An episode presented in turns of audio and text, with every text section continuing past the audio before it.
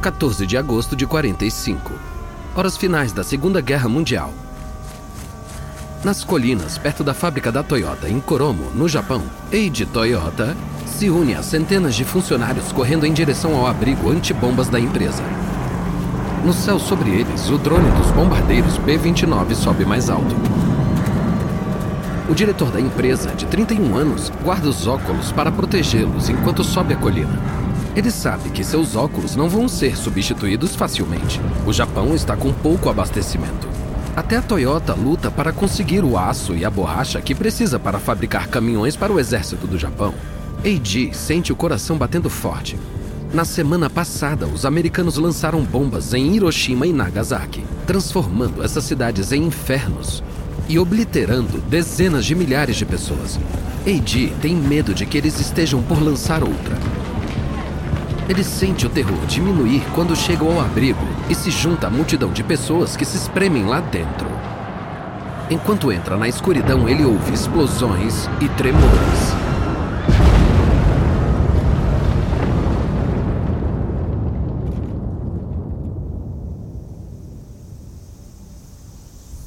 Três dias depois, Eiji e os gerentes da Toyota sentam nos escritórios da fábrica danificada pela bomba sem saber o que fazer agora. A guerra acabou e o Japão está derrotado e devastado. 3 milhões de japoneses morreram no conflito e outros milhões estão morrendo de fome. Suas maiores cidades foram transformadas em escombros e agora o país está sob ocupação americana. Com o fim do conflito, o exército japonês não está mais comprando caminhões da Toyota. No seu auge, no ano de 42, a fábrica produzia 16 mil caminhões militares por ano. Agora, a fábrica está em ruínas e a ressurreição parece improvável. É um momento desconcertante para os dirigentes da empresa. Nenhum deles sabe como a Toyota pode seguir em frente. Eles contemplam desanimados o futuro incerto. Mas então, um quebra o silêncio. Claro que o país vai ter que ser reconstruído. Não vamos precisar de caminhões? Então, não temos o dever de recomeçar a produção e fornecer caminhões para a nação? Eiji gosta da ideia de produzir caminhões de novo. Isso daria um propósito renovado à empresa. A Toyota também fabricava carros de passeio em pequenas quantidades antes da guerra, mas os caminhões pequenos sempre foram o ganha-pão. Mas agora, até isso parece impossível. A Toyota não tem materiais nem clientes. E a mão de obra dos tempos de guerra já está fazendo as malas e voltando para casa. A porta do escritório abre e o primo JD entra, o fundador da Toyota, Kiichiro Toyota. A Toyota é o bebê de Kiichiro. O sonho dele era produzir carros de passeio que um dia pudessem concorrer com qualquer um da Ford e da General Motors. Mas a guerra forçou Kiichiro a colocar seu sonho em espera. Quando Kiichiro entra na sala, Eiji o cumprimenta. Chefe, a gente estava falando que podia voltar a produzir. Kishiro tira os óculos redondos e olha Eiji com um olhar fulminante. Voltar a produzir? Não sabemos nem se os americanos vão deixar a Toyota continuar.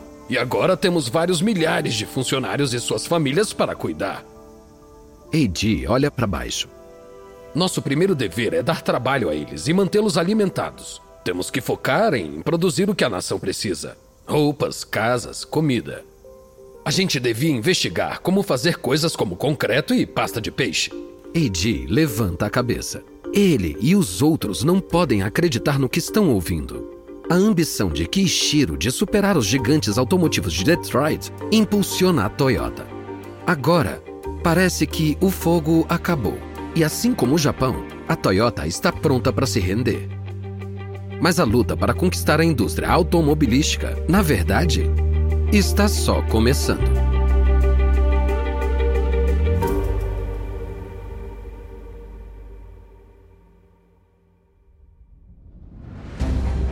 Da Wondery, eu sou Lucas Soledade e esse é o Guerras Comerciais.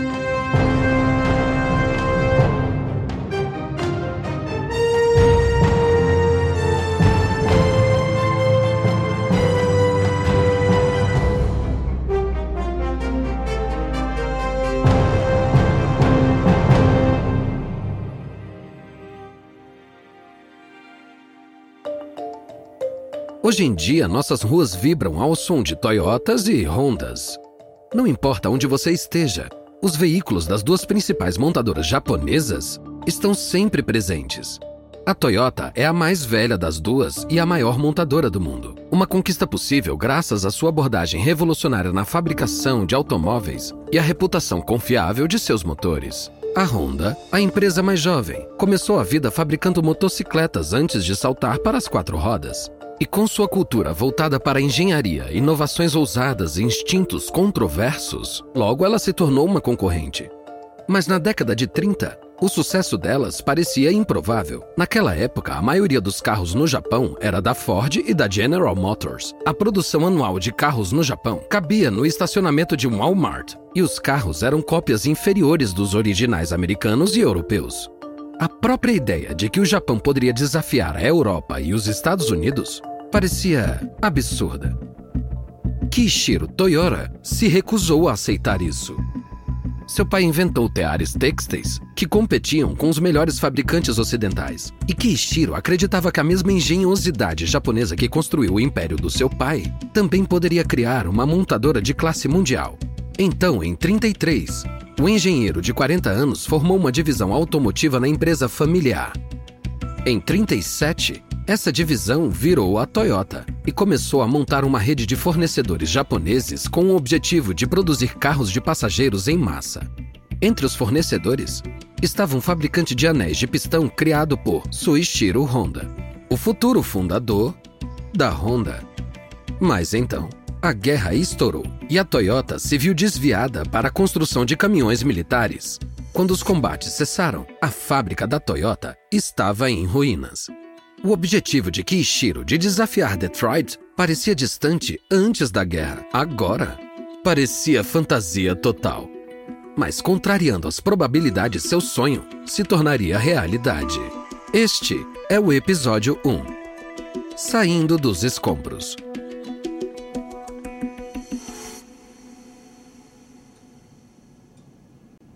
Setembro de 45. Sede da Toyota, Koromo, Japão. O executivo da Toyota, Eiji Toyota, estuda o contrato na sua mesa. No sofá próximo, um homenzinho usando um chapéu fedora e uma camisa vermelha brilhante observa com pouco interesse. Eiji termina de ler o contrato, pega sua caneta e está prestes a assinar. Mas então, ele para.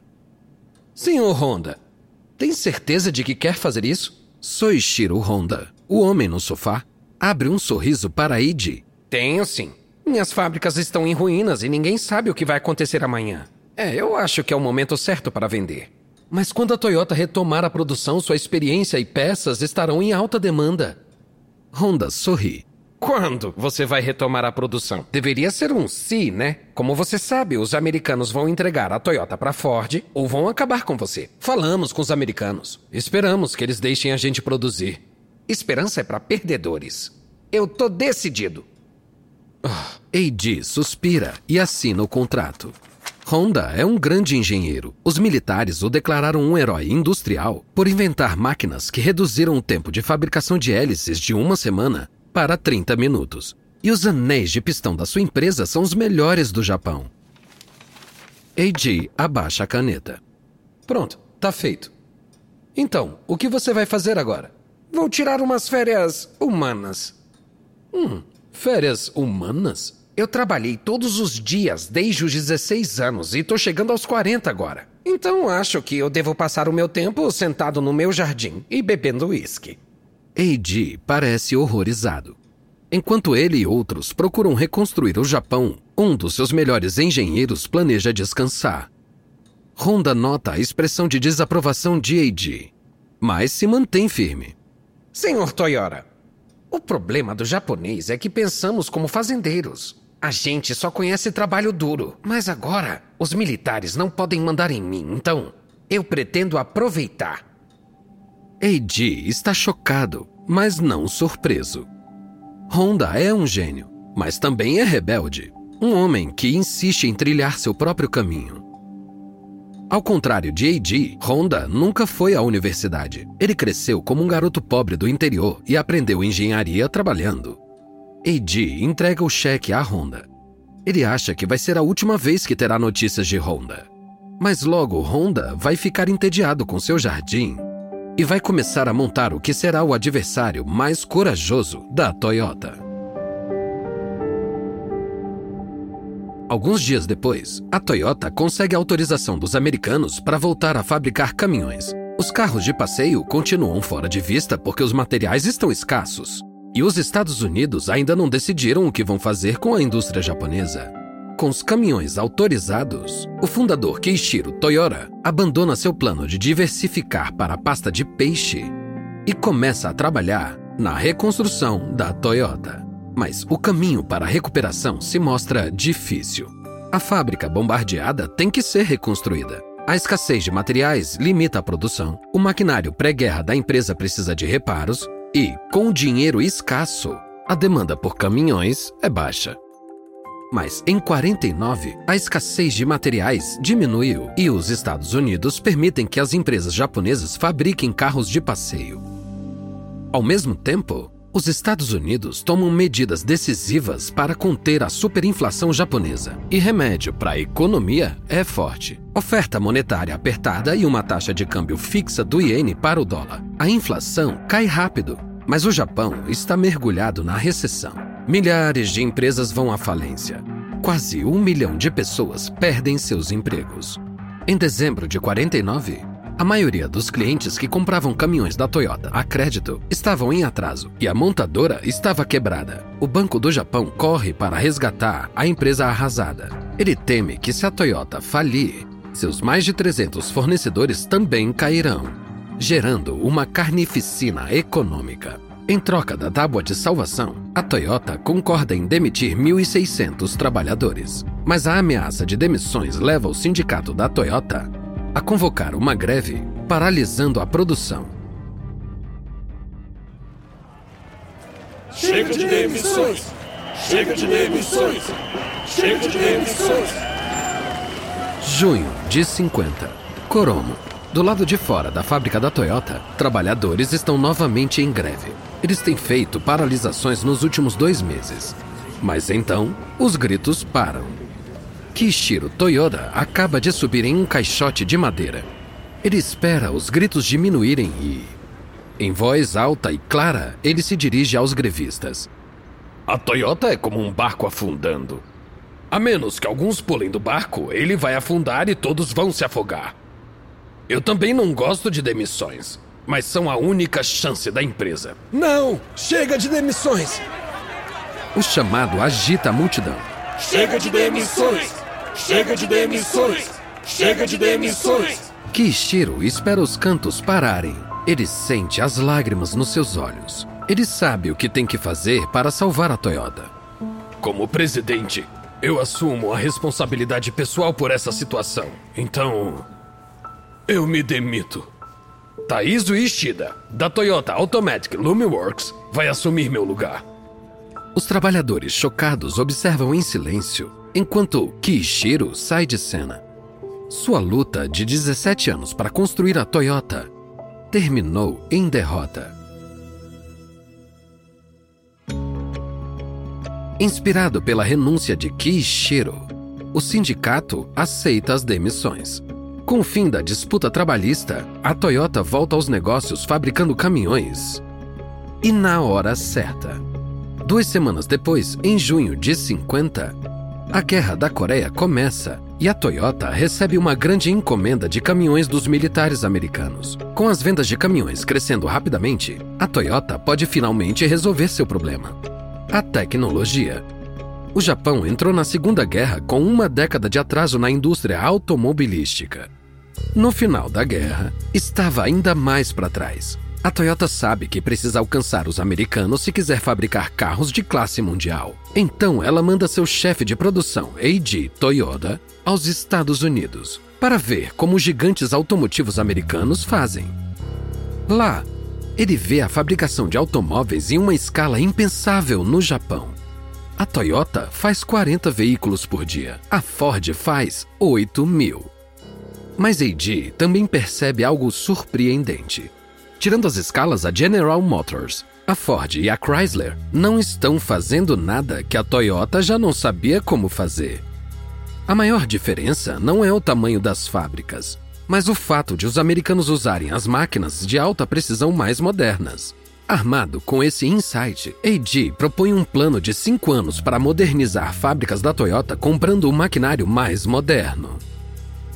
Vai custar 15 milhões de dólares, mas o chefe da Toyota, Taizo Ishira, está convencido de que precisa competir com os americanos e europeus. Ishida também acredita que há um homem melhor que ele para liderar a Toyota nessa nova fase. Março de 52, Tóquio.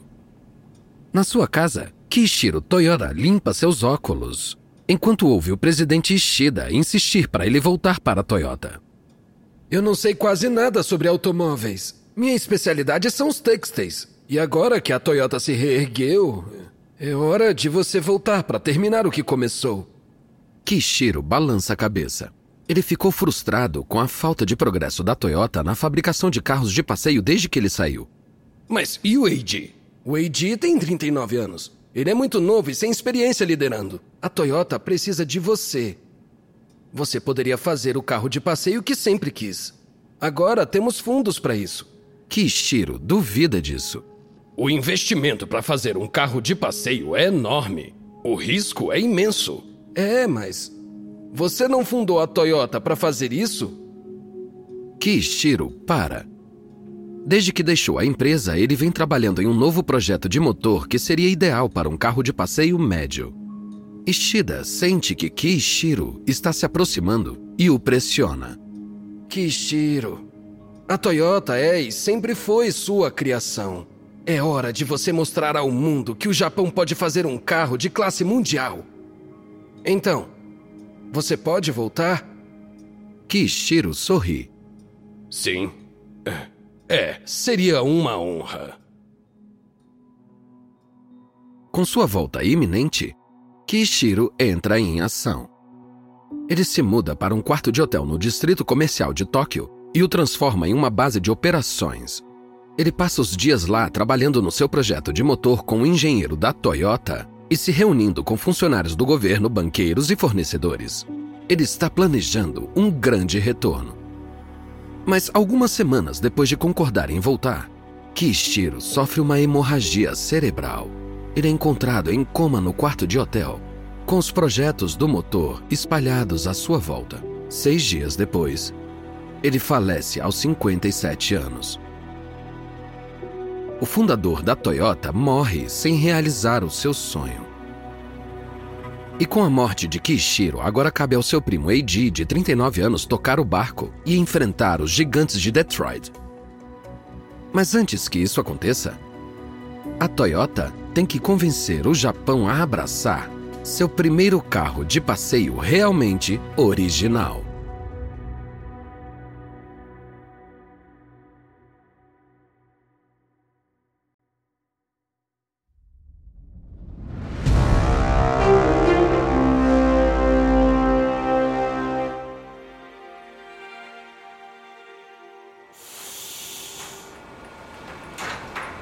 Janeiro de 52. Fábrica da Toyota em Koromo.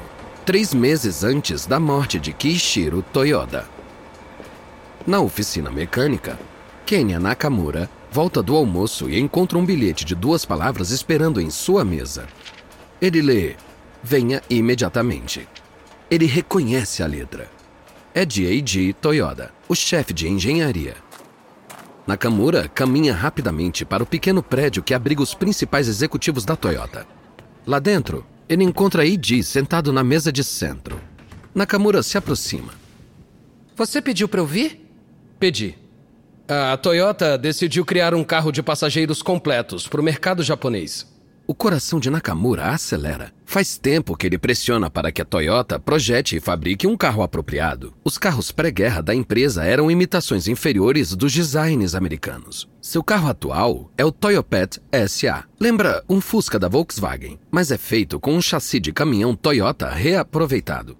E isso levanta questões para Nakamura. Vai ser outra carroceria em cima de um chassi de caminhão? Não. Vai ser um carro real projetado por nós. Vamos fazer isso sozinhos? A Nissan e a Mitsubishi estão com fabricantes estrangeiros. Se fizermos sozinhos e der errado, podemos ficar tão para trás que nunca vamos alcançar eles. Esse é o perigo. Por isso, você vai ser o engenheiro-chefe de desenvolvimento de veículos. Esse vai ser o seu projeto. Espera, meu? Mas eu dirijo a oficina. Não devia ser você o chefe de engenharia? Ou talvez um dos projetistas de motores? É, o meu trabalho é muito amplo para supervisionar isso pessoalmente eu preciso de alguém que veja o produto como um todo, não só o que está debaixo do capô. E eu tenho certeza de que você vai se sair bem. Nakamura se joga no projeto. Em abril, os primeiros protótipos estão prontos. Em setembro, o projeto final está pronto. Mas a Toyota também precisa construir cadeias de suprimentos, preparar linhas de produção e estabelecer uma rede de concessionárias focadas em carros de passeio.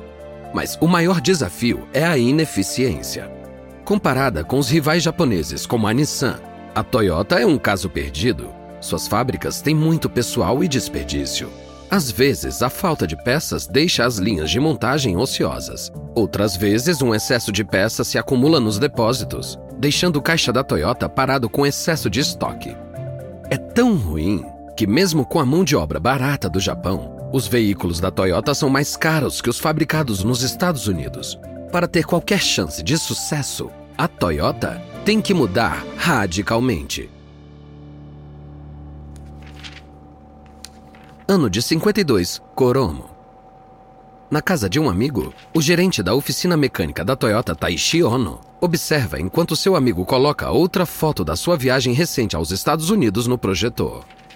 Foi aqui que a gente almoçou. O restaurante Brown Derby, no Wilshire Boulevard. Ele tem formato de chapéu. Ono sorri. A América está cheia de surpresas. Seu amigo coloca outra foto. Esse é um Piggly Wiggly. É um tipo especial de armazém. Os americanos o chamam de supermercado. Ono olha os longos corredores de prateleiras cheias de comida. Parece um armazém. É, de certa forma é.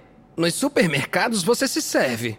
Você empurra essas coisas que são tipo carrinhos de bebê para comida e pega o que você precisa. Não tem funcionários? É só uma mulher que na saída olha os seus itens e pega o dinheiro. As pessoas vão quando querem e pegam o que precisam. É muito eficiente e barato para os consumidores. O amigo continua, mas Ono já não está prestando atenção. Há meses ele tenta ressuscitar uma ideia proposta pela primeira vez pelo falecido fundador da Toyota. Chama-se Just in Time. A ideia é eliminar o desperdício fabricando a quantidade exata de peças necessárias exatamente no momento justo. Nada mais, nada menos. Mas Ono não conseguia entender como o Just in Time funcionaria na prática. Até agora. Ver o modelo de supermercado faz Ono perceber que a Toyota está olhando para a linha de produção da forma errada. Assim como outros fabricantes de veículos, a Toyota usa a abordagem de produção em massa criada pela Ford. Carros são produzidos a ritmo uniforme para atender a demanda esperada, e quando a produção excede a demanda, os carros em excesso são estocados. Bom, isso é bom para uma empresa americana rica como a Ford ou a General Motors. Elas têm dinheiro e espaço físico para não se preocuparem com o estoque parado. Mas isso não é bom para a Toyota. Terrenos no Japão são escassos e o dinheiro é pouco. Então, fabricar muitos carros poderia esgotar suas finanças. No supermercado, Ono vê uma solução. E se cada etapa da linha de produção se comportasse como um comprador de supermercado? Então, cada etapa usaria apenas as peças e materiais necessários. Em vez de produzir carros para atender às projeções de vendas, a produção aceleraria e desaceleraria de acordo com a demanda. Ono testa a ideia na oficina mecânica. A princípio gera caos, mas conforme Ono aperfeiçoa a abordagem e os trabalhadores se ajustam ao novo método, o desperdício diminui e a eficiência aumenta. Logo, a abordagem Just in Time está sendo adotada em todas as operações da Toyota. Ao mesmo tempo, Ono semi-automatiza o maquinário nas fábricas da Toyota para que um único trabalhador possa gerenciar várias máquinas ao mesmo tempo. Para isso ser possível, ele altera as máquinas para que parem automaticamente se algo der errado. Assim, o trabalhador pode resolver o problema. Essa mudança gera outro grande aumento na produtividade. Quando o novo carro está pronto para entrar em produção, a Toyota não tem mais uma linha de produção longa. Ela é máquina, enxuta e eficiente. Em janeiro de 55, os novos carros de passeio da Toyota começam a sair da linha de produção. Ele se chama Toyopet Crown, um sedã de quatro portas com 1.500 cilindradas e, pela primeira vez na Toyota, suspensão dianteira independente que proporciona uma condução mais suave nas estradas não pavimentadas do Japão. As vendas do Crown são fracas no começo, mas depois a indústria de táxis do Japão descobre a suspensão robusta do carro e começa a comprar. Em 56, a demanda era tão alta que a Toyota produzia mil Crowns por mês, tornando a empresa uma grande força no mercado de automóveis de passageiros do Japão. Mas as ambições da Toyota vão além do Japão. E ela acha que tem uma forma de se firmar no maior mercado automotivo do mundo. As montadoras americanas estão lutando para criar os maiores, mais potentes e chamativos carros que elas podem. Mas isso deixou os clientes que querem carros pequenos e econômicos mal atendidos. Então, eles estão se voltando para as importações feitas pela alemã Volkswagen e outras fabricantes europeias. A Toyota acredita que se a Volkswagen pode conquistar os americanos, ela também pode. Então, no final de 57, a Toyota estabelece um posto avançado em Los Angeles e se prepara para trazer o Crown para a América. Janeiro de 58, Los Angeles. Cliff joga o cigarro no estacionamento da sua concessionária e o esmaga com o pé. Na frente dele tem um sedã feito por uma empresa japonesa que ele nunca ouviu falar. Ele olha para o representante de vendas da Toyota que quer que ele o coloque no showroom. Eu não acredito. É um carro japonês que não é um modelo de folha de Flanders. O representante ignora a ironia. Nos Estados Unidos dos anos 50, as pessoas associavam feito no Japão a produtos inferiores. Ele também é econômico e seguro. 14 km por litro. O carro preferido dos taxistas em Tóquio. Por que não damos uma volta? Pega. O representante da Toyota joga chaves para Cliff. Ele pega elas no ar e sorri. Ah, ok, vamos ver o que ele pode fazer. Dez minutos depois, Cliff está cruzando Hollywood e avaliando o Crown. É apertado, mas parece bom. A versão deluxe é. É, pera, pera, à, à direita aqui. Não, quero ver o que ele realmente pode fazer na estrada. Antes de o representante da Toyota responder, Cliff desvia para a rampa que leva à rodovia. Ele pisa fundo no acelerador, mas o velocímetro quase não se move. Aqui? Essa coisa não tem potência nenhuma. Quando Cliff entra na rodovia, ele pisa fundo no acelerador, mas mal chega a 60 km por hora. Um caminhão de 18 rodas buzina ao mudar de faixa para evitar bater no lento Toyota. O representante da Toyota se agarra ao banco para não pular com a vibração do carro. Cliff segura o volante com mais força enquanto força o velocímetro até 80 km por hora. Essa coisa vai ficar de pé? O representante blefa. Uh, sim, com certeza. Mas na verdade ele está pensando: tomara. O Japão não tem rodovias, então o Crown não foi projetado para andar em alta velocidade. Ele foi feito para rodar por ruas estreitas e acidentadas a cerca de 50 km por hora. Uh, isso é muito assustador. Eu vou pegar a saída. Cliff pega a rampa. O representante da Toyota fica aliviado. Mas ao fazerem a curva, ele vê seu pior pesadelo: uma colina.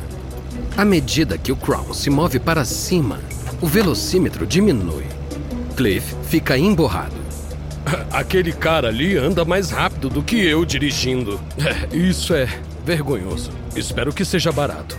No varejo deve custar uns 1.900 dólares. Cliff quase engasga. 1.900 dólares? Um Volkswagen é só 1.600. Não vou colocar isso no meu showroom. Poucos revendedores o querem. Quando o Crown finalmente foi colocado à venda no verão de 58, a Toyota tinha só cinco concessionárias na área de Los Angeles. Nos 18 meses seguintes, os Estados Unidos compram só 1.300 Crowns. Então, em 1960, Detroit revidou contra a crescente venda de carros compactos europeus. A General Motors, a Ford e a Chrysler lançam seus próprios compactos e diminuem as vendas dos importados. Os carros europeus são um alvo, mas os danos colaterais vão para a Toyota. Com as perdas aumentando e nenhuma recuperação à vista, a Toyota bate em retirada. Ela para de vender carros de passeio nos Estados Unidos, demite metade da equipe de lá e volta a se concentrar na venda de picapes Land Cruiser. E enquanto a Toyota sai mancando do campo de batalha americano, uma nova ameaça está tomando forma. Ela é liderada por um rosto familiar: Suichiro Honda.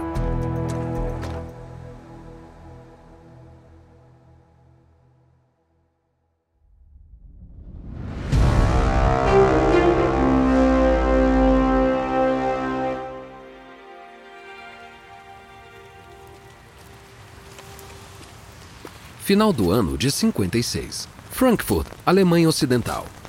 Com a chuva batendo no seu guarda-chuva, Suichiro Honda para do lado de fora de um showroom da Lambreta e aponta para a scooter verde esmeralda na vitrine. É esse tipo de moto que você quer que eu faça? O sócio de Honda, Takeo Fujisawa, balança a cabeça. Não, tem que ser mais elegante que essa. A frente alta e o assento largo dessa coisa me lembram uma lhama. Honda, com seus 50 anos, dá de ombros e volta a andar pela rua.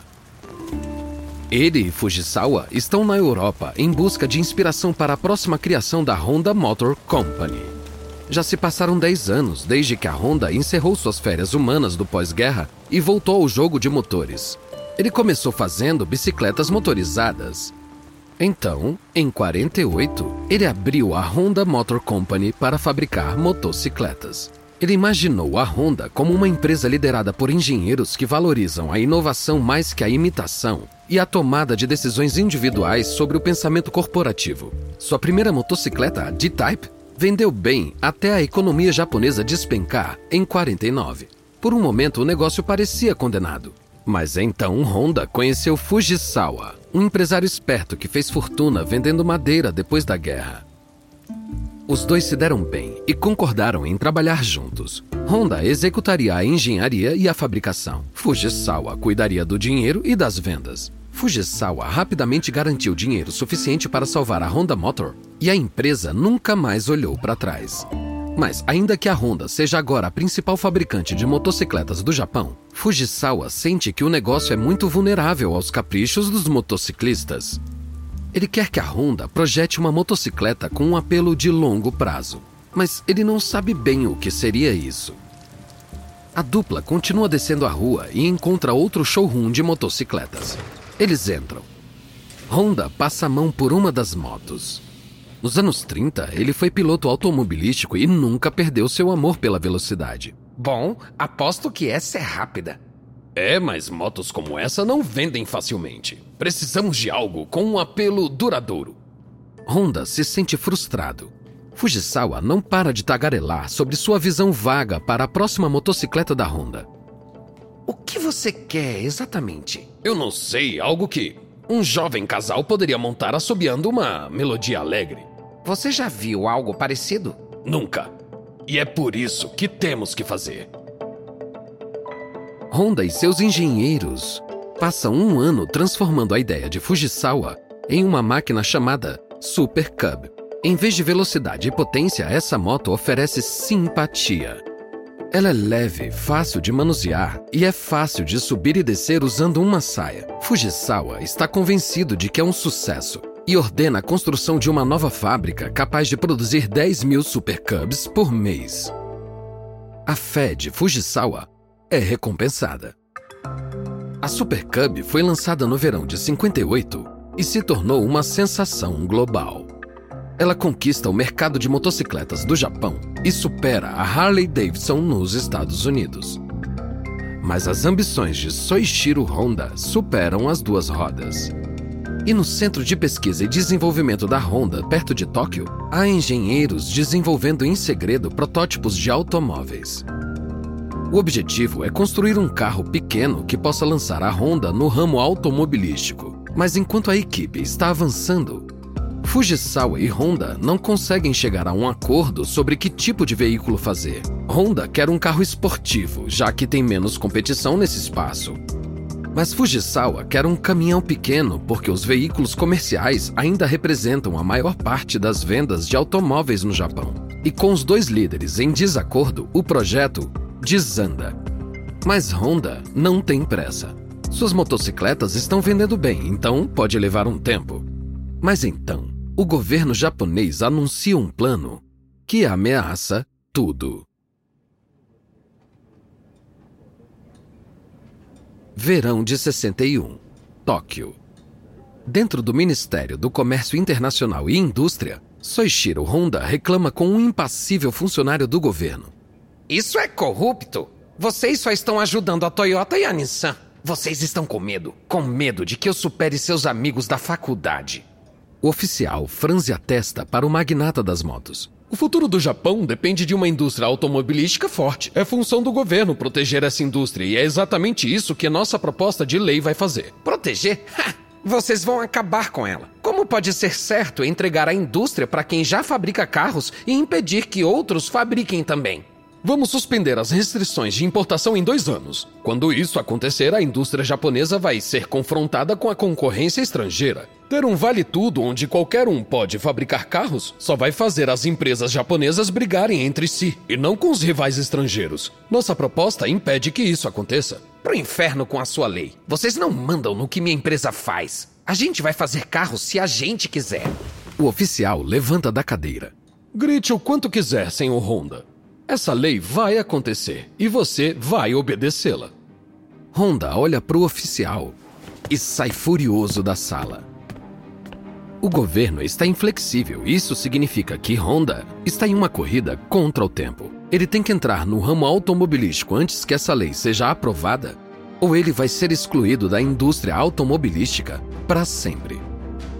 No próximo episódio, a Honda acelera a Toyota quebra a América e há pânico em Detroit.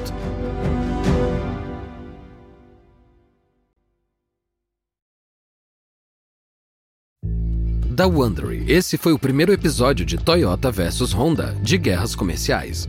E uma nota rápida a respeito das conversas que você ouviu: na maioria dos casos, não sabemos exatamente o que foi dito. Essas cenas são dramatizações, mas foram baseadas em pesquisas históricas. Se quiser ler mais sobre a história da Toyota, recomendamos Os Líderes da Toyota, de Masaki Sato. Eu sou Lucas Soledade. Tristan Donovan escreveu essa história, com a participação de Art Butler. Karen Lowe é nossa produtora e editora sênior. Editado e produzido por Emily Frost. Design de som por Kelly Randall. Nosso produtor é Dave Schilling. Nossos gerentes de produção são Tonja Taipen e Matt Grant. Nossos produtores executivos são Jenny Lauer Beckman e Marshall Lewy. Para o Wondery.